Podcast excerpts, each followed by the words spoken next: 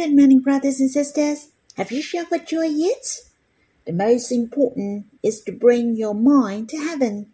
Paul taught us to set our minds on things that are above, where there is the glorious presence of the Lord and above. We know our identities. We are seated with the Lord in the heavenly place.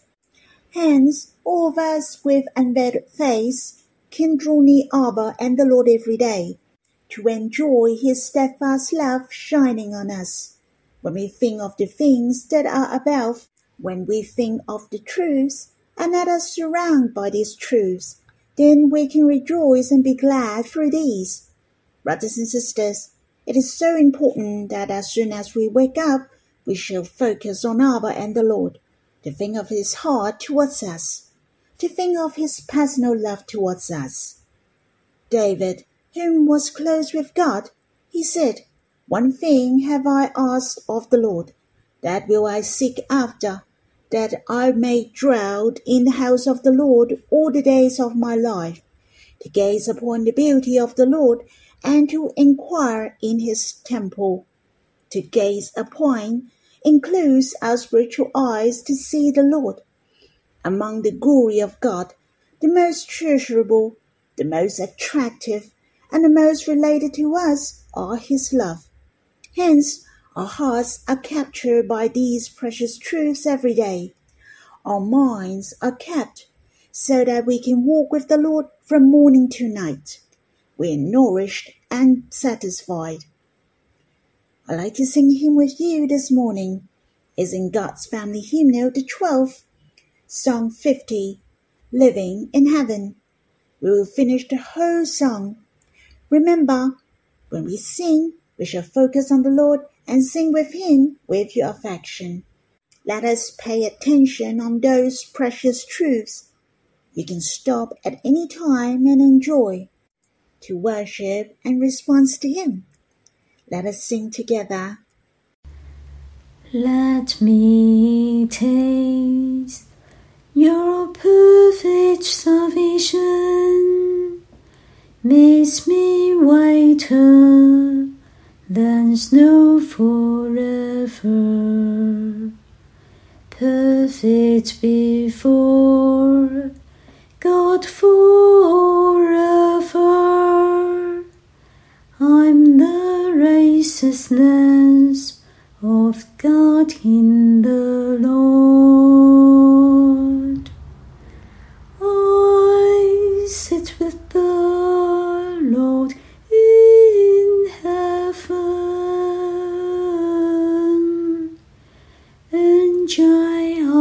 Face shines on me forever.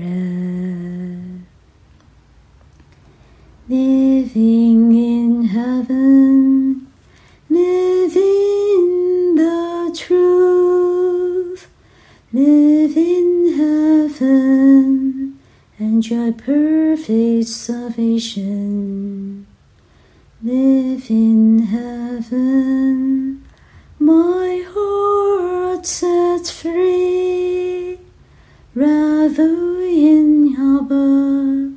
the Lord's countenance.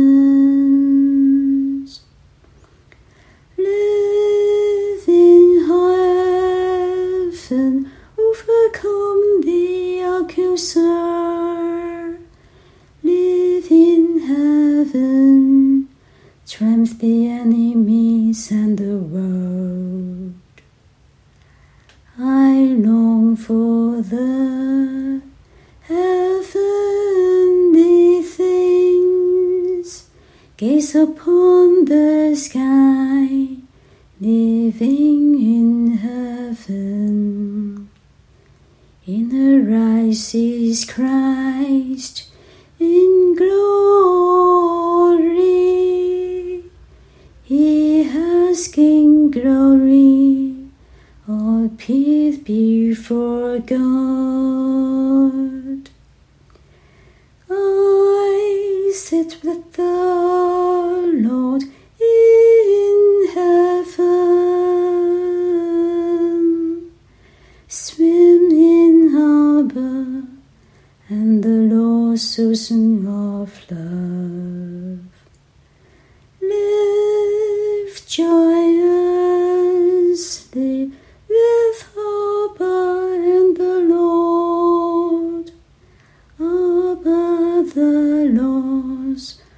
is my dwelling place.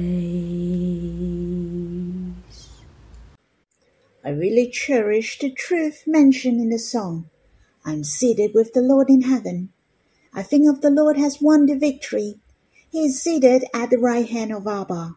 His position is our position. We live happily before Abba and the Lord. The Lord is man as well as God. He became a man forever. He wants to be united with us, to be the most compatible with us. But eventually, he wants to bring us to heaven bring us back to the love fellowship of the Trinity God. Our bodies are still on earth, but our real identities have seated with the Lord in heaven. Our spirits are living in heaven, for the Trinity God has united with us. We are with the Lord face to face freely and with full confidence. Shall we sing this hymn again? I hope we understand and experience more that we are with the Lord in heaven.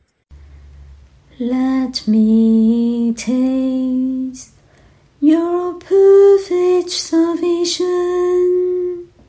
Makes me whiter than snow forever.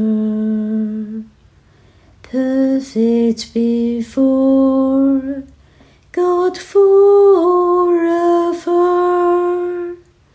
I'm the righteousness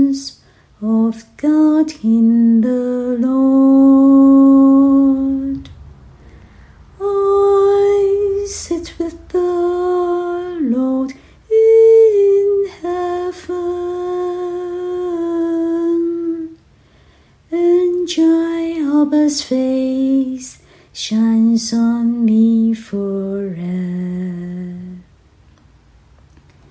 Living in heaven, living the truth, live in heaven, and enjoy perfect salvation.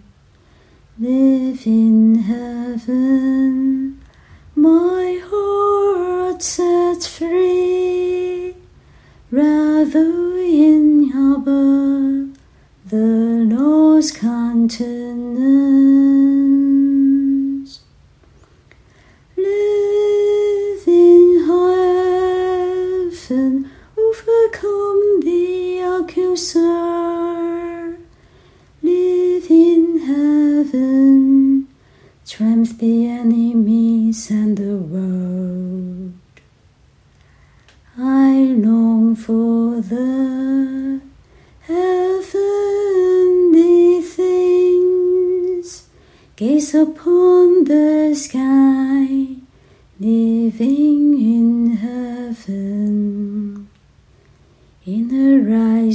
Is Christ in glory. He has gained glory, all peace before God. I sit with the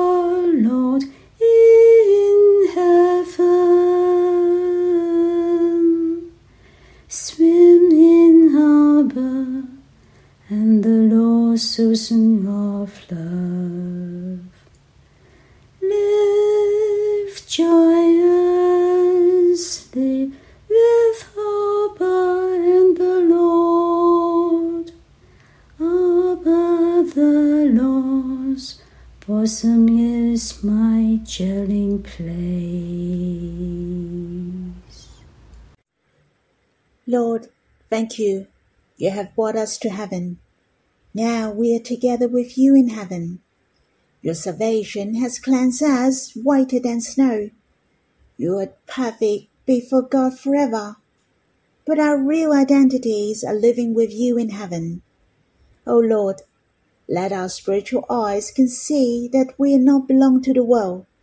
We belong to heaven, but not of the world. We belong to God. Lord, help us to gaze upon the heaven. Help us to see our glorious identities, to see that you are holding the authority for us in glory, and you appeared before God also bring us to Abba. We can inherit all things with you. Lord, I can overcome the world and the enemies only when my heart is living in heaven. Lord, may you help us to keep our mind to think of you always, to live in the truths always, that we have united with you. We are seated in heaven. Lord, may you bless us. Brothers and sisters, if you have time, you can draw near the Lord alone. You can stop the recording fast. It is so treasurable when we're with the Lord face to face, to have the fellowship of love, to pray to Him and worship Him. Then you can join us for Bible reading when you're done. May the Lord bless you. The verses I'd like to read with you is in Exodus chapter 32 verse 7 to 12, verse 15 to 16, and verse 31 to 32. Should we read these verses first? And the Lord said to Moses, Go down, for your people, whom you brought up out of the land of Egypt, have corrupted themselves. They have turned aside quickly out of the way that I have commanded them they have made for themselves a golden calf, and have worshipped it, and sacrificed to it, and said, These are your gods, O Israel, who brought you out out of the land of Egypt. And the Lord said to Moses, I have seen this people, and behold, it is a stiff necked people. Now therefore let me alone, that my wrath may burn hot against them, and I may consume them in order that I may make a great nation of you. But Moses implored the Lord his God and said, O Lord, why does your wrath burn hot against your people, whom you have brought out of the land of Egypt with great power and with a mighty hand? Why should the Egyptians say, With evil intent did he bring them out, to kill them in the mountains and to consume them from the face of the earth? Turn from your burning anger and relent from this disaster against your people. Verse 15 Then Moses turned and went down from the mountain with the two tablets of the testimony in his hand, tablets that were written on both sides, on the front and on the back they were written. The tablets were the work of God, and the writing was the writing of God and grave on the tablets. Verse 31 So Moses returned to the Lord and said, Alas, these people have sinned a great sin. They have made for themselves gods of gold. But now, if you will forgive their sin, but if not, please blot me out of your book that you have written. First of all, I'm very grateful for the Lord. I was deeply impressed by this chapter. I was insensitive towards this chapter in the past, but I have a deeper understanding today. I can understand more the meanings in this chapter. So I'd like to share with you a few things which I enjoy doing my meditation. In fact, chapter 32 is followed by chapter 24 but what about chapter 25 to 31? Basically, it was inserted after Moses come up to Mount Sinai and God instructed him how to make the tabernacle and the related utensils. And Moses went down with two tablets in chapter 32 and told the Israelites regarding the plan of God. As I mentioned earlier about the tabernacle, the setup of the priest and even their costumes are the prefigurations of the Lord Jesus Christ. All these help us to have a better understanding who is Christ whom established by God. I really like chapter 1 to chapter 24, for they are like telling the story, which I especially like. And I don't really understand well from chapter 25 to 31 in the past. But when I read this book this time, I cannot explain verse by verse.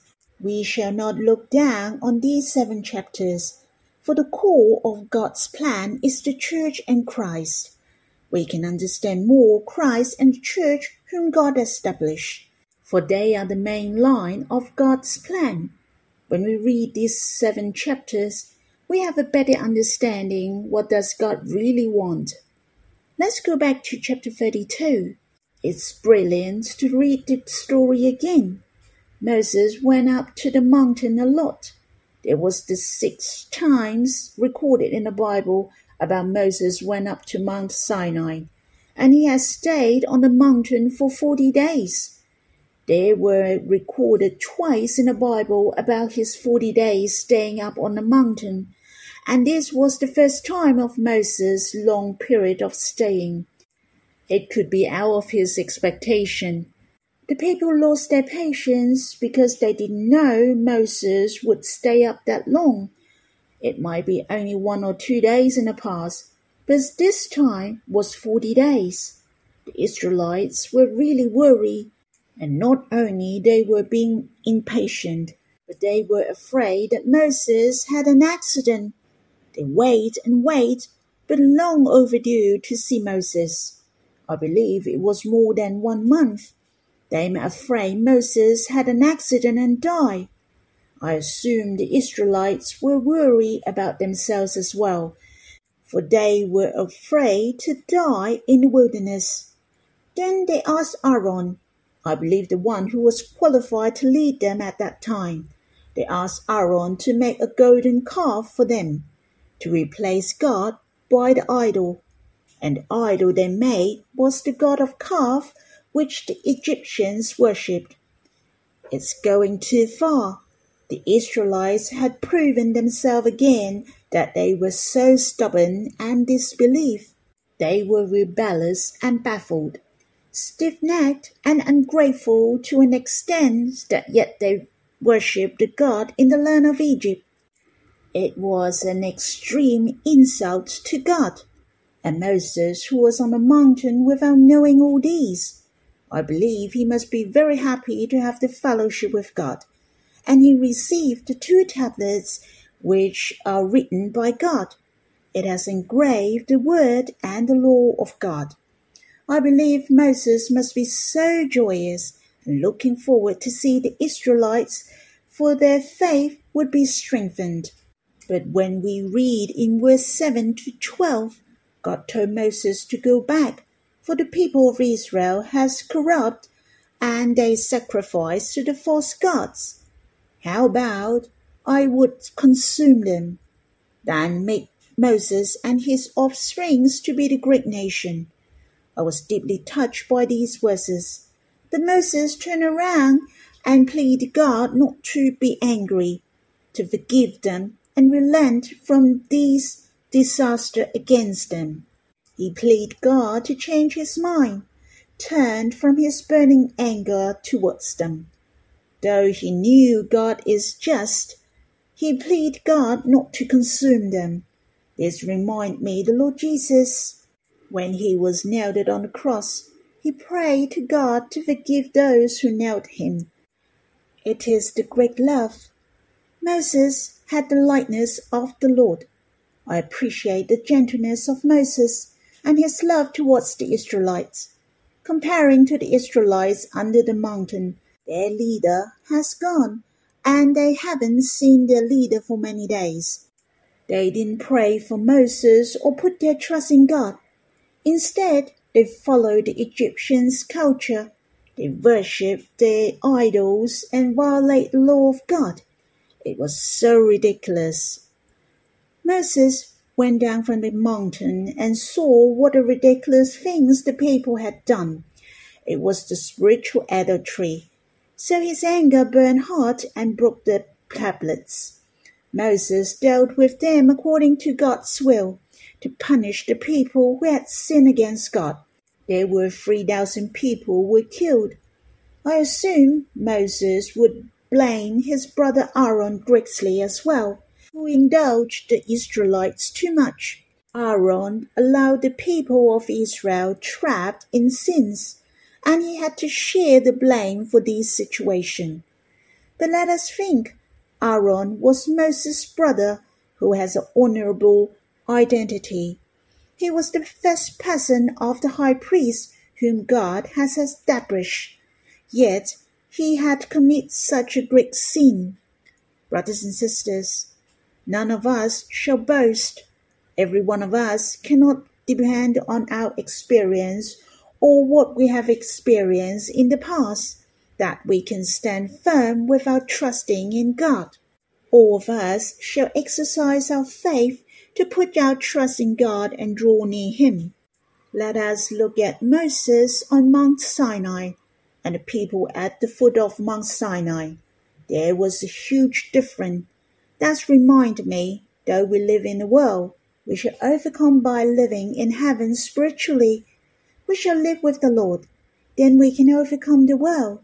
And it is our faith that overcome the world. The Lord Jesus is risen from the dead three days after his crucifixion on the cross. The Lord Jesus is living in glory.